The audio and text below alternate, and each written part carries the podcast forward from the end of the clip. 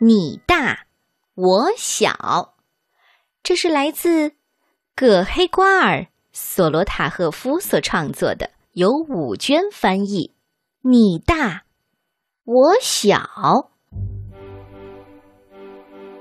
从前呐，有一只小象，还有一只狮子，它可是百兽之王呢。这是一个不矮小，也不高大的国王。这只小象没有爸爸妈妈。有一天，它跟着狮子来到皇宫，但是狮子不让它进去。走开！你这只灰老鼠，小矮子，别缠着我！其实他并没有恶意，只不过是心情不好。小象很勇敢，没有说什么，也没有哭。他孤零零的，没有别的地方可去。狮子去睡觉的时候，小象就在皇宫门口睡着了。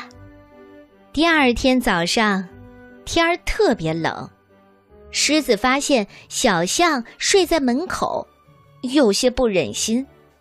他让小象进了皇宫。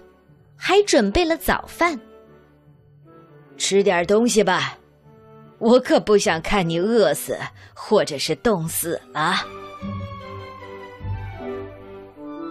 这天晚上，狮子给小象讲了很多的故事，都是那些凶狠无敌的狮子的故事。小象的眼睛总是看着国王。他有一点害怕，也有一点担心，但更多的是崇拜。狮子问他：“我说，你会说话吧？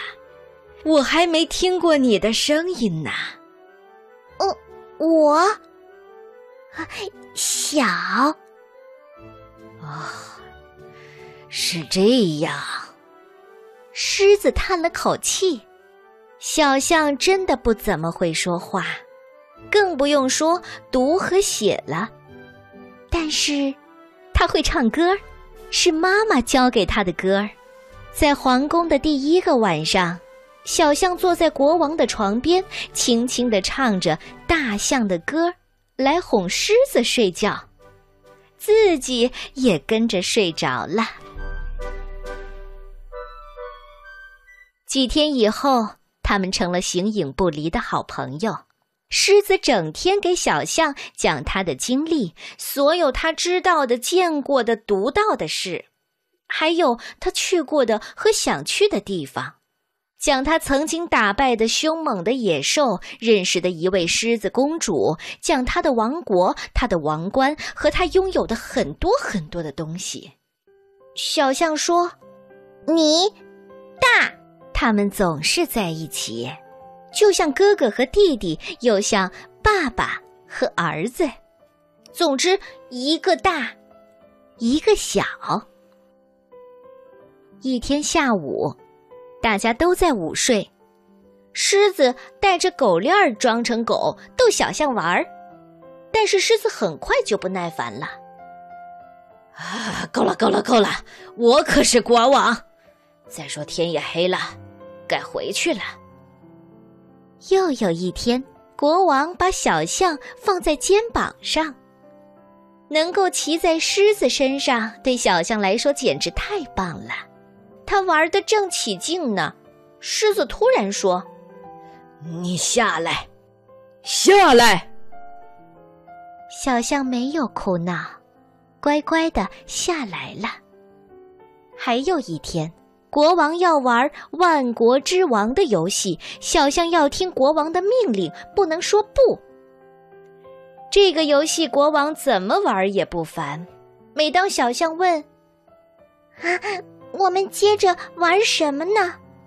国王总是说：“哎，接着玩。”日子一天天的过去了，就像所有的孩子一样。小象越长越大，现在它不但会说话，还知道了很多的事情。至于狮子呢，它可不再长大了，就像所有的爸爸一样，不会长大了。哎，我说，你可真高啊！啊，你说的是真的吗？太不像话了！你太大了，和你走在一起，我都觉得自己不像国王了。为了让自己显得矮小一些，大象趴在地上，让狮子骑在它的背上。可是，我觉得和以前一样啊。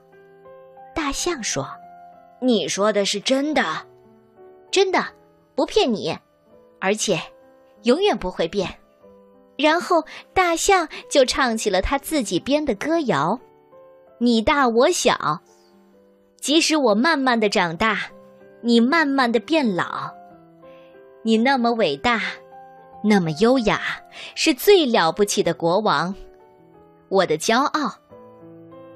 我最小，却最可爱；我最小，却最有趣。在我心里，永远永远记住：你大，我小。你说的对，我大，你小，小不点儿。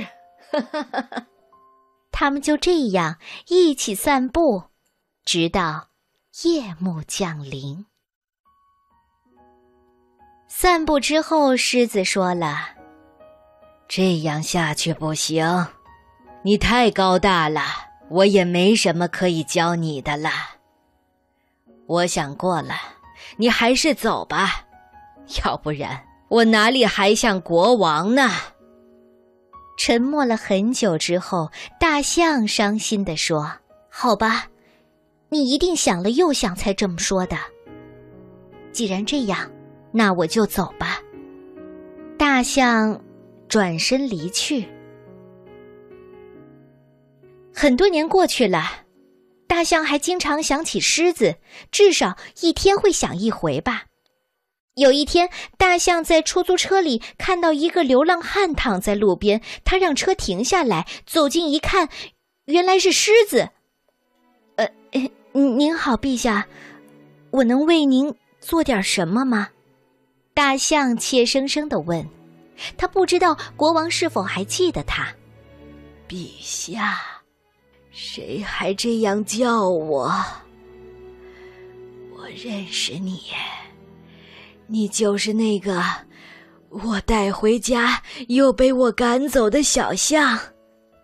我大，你小，对，你大我小。他们紧紧的拥抱在一起。可是我想问，到底发生了什么事儿？哈哈哈，很久以前呐，我就已经不是国王了。你知道吗？我也被赶了出来。他们说我太高傲，真荒唐。可是这王冠呢？它是假的。他们偷走了我的王冠，我连站起来找东西吃的力气都没有啦，哪里还能保护自己呢？我只能在街上慢慢的等死。你看，这就是人生。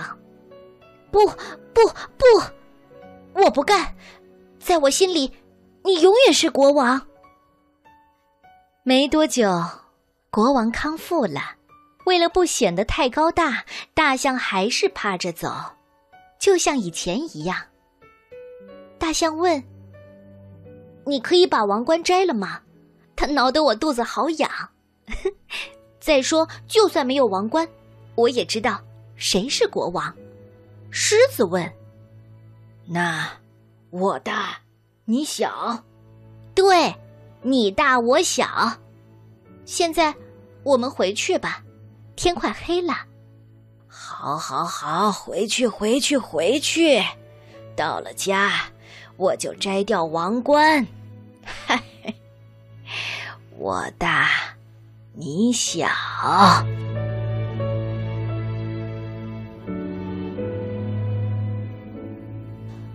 啊，这是多有哲理的小童话呀！或者说，它是人生的小寓言。你喜欢这个故事吗？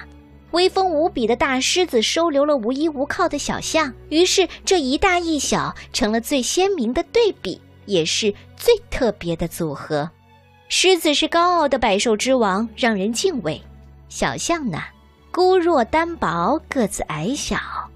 狮子拥有辉煌的宫殿，小象挨饿受冻，无家可归。可是，在最后呢？在大象心里牢记着“你大我小”，因为，在他心里永远记得国王狮子对他的恩情。当我们同在一起，在一起，在。